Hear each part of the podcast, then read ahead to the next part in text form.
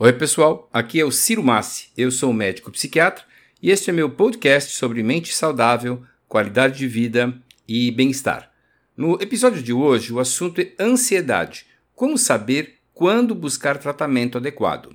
Olha só, da onde vem esse assunto? Muitas pessoas que sofrem de ansiedade ficam em dúvida, mas será que isso é normal? Será que é uma ansiedade que todo mundo tem? Será que isso é só estresse? Ou será que é um problema que eu, que, que eu preciso buscar tratamento? Então eu vou dar algumas dicas aqui do que, que pode estar indicando que você realmente precisa de ajuda, que já passou o ponto de ser um simples estresse, de ser uma coisa momentânea.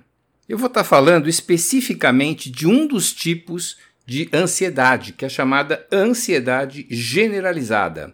Uma das grandes características desse tipo de ansiedade é uma preocupação excessiva com qualquer coisa que remotamente, lá de longe, possa dar errado. Então, o trabalho pode dar errado, o dinheiro pode dar errado, saúde pode dar errado, família pode dar errado, escola.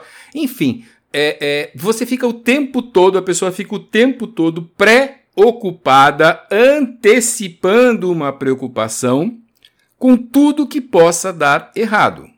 E o tema é: será que essa preocupação é, é, merece tratamento ou está dentro de uma faixa de normalidade, só por estresse? Nós estamos vivendo uma pandemia, quer dizer, uma, um estado de tensão, será que não é só isso? Então você pode se fazer algumas perguntas para tentar elucidar é, essa questão. A primeira pergunta é: essa preocupação atinge várias coisas, várias atividades, vários eventos ao mesmo tempo? Ah, como o próprio nome está dizendo, a ansiedade é generalizada, ou seja, ela afeta vários aspectos da, da vida pessoal. Uma segunda pergunta que a pessoa pode se fazer para saber se sofre de ansiedade generalizada é: essa preocupação tá, ela persiste, ela está acontecendo por no mínimo uns seis meses.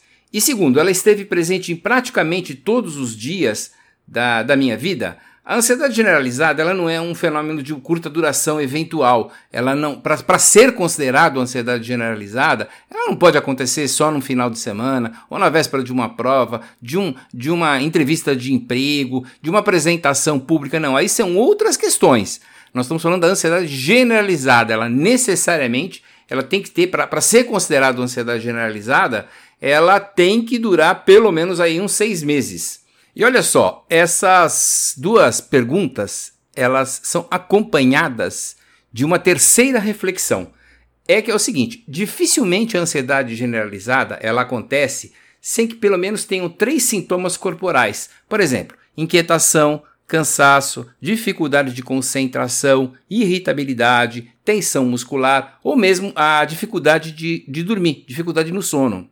E aqui vai uma dica importante, legal. Olha, esses sintomas que eu acabei de falar, né, inquietação, cansaço, dificuldade de concentração, a maioria das pessoas atribui ao estresse. Ah, eu estou estressado, eu sou uma pessoa estressada, etc. Olha, se, repito, se três desses sintomas estiverem acompanhando por pelo menos seis meses uma preocupação que atinge várias coisas, eventos, atividades, uma, uma preocupação persistente, olha só, precisa esclarecer, porque aparentemente nós estamos aí com uma ansiedade é, generalizada.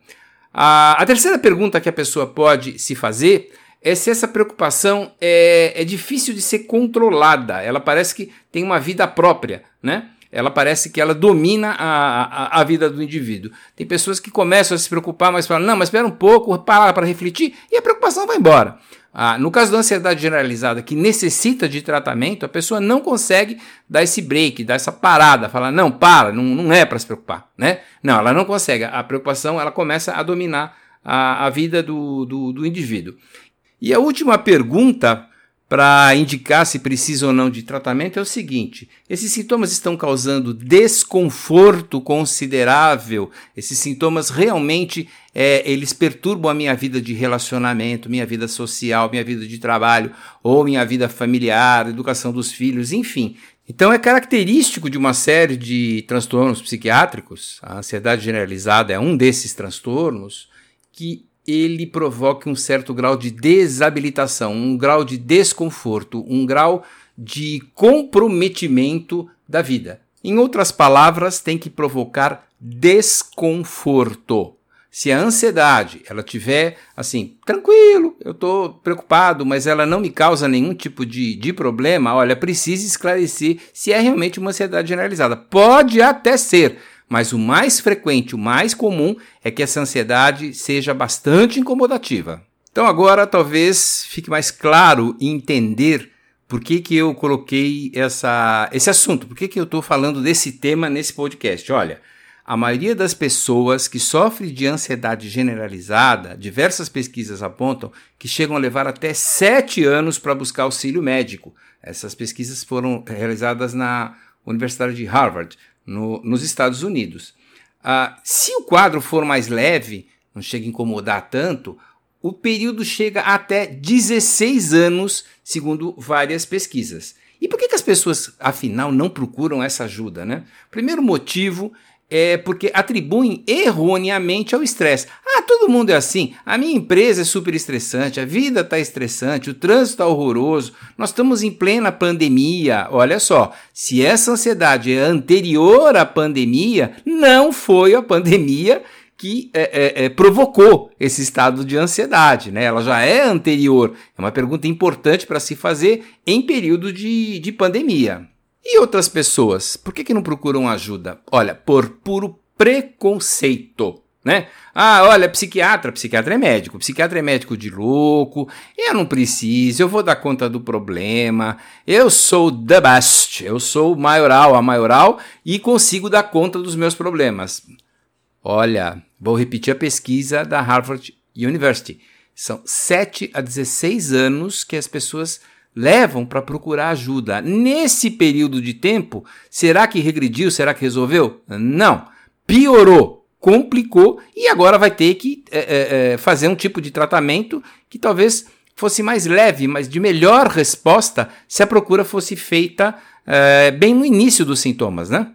Bom, aí você falou, não, realmente é preciso procurar ajuda.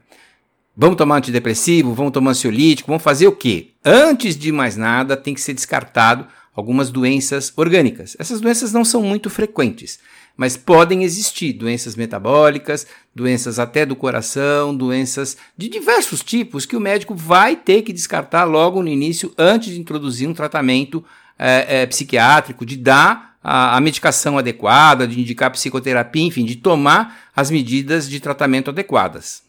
E qual vai ser o objetivo do tratamento? Dar um calmante para que você não se preocupe mais, fique zen, etc. Olha, nada a ver. Na verdade, você tem que se preocupar com o que merece preocupação, com o grau de preocupação que aquilo exige e pelo tempo que for necessário, que não pode ser as 24 horas do dia, a maior parte do tempo provocando sintoma corporal, trazendo desconforto, prejudicando a, a, a sua vida. O grande objetivo moderno né, dos, dos tratamentos da ansiedade generalizada, eles têm por objetivo modular, regular as regiões do cérebro para que novas formações desse cérebro consigam dar conta do recado, das, das dificuldades, dos desafios da vida, sem esse sofrimento que a ansiedade generalizada provoca.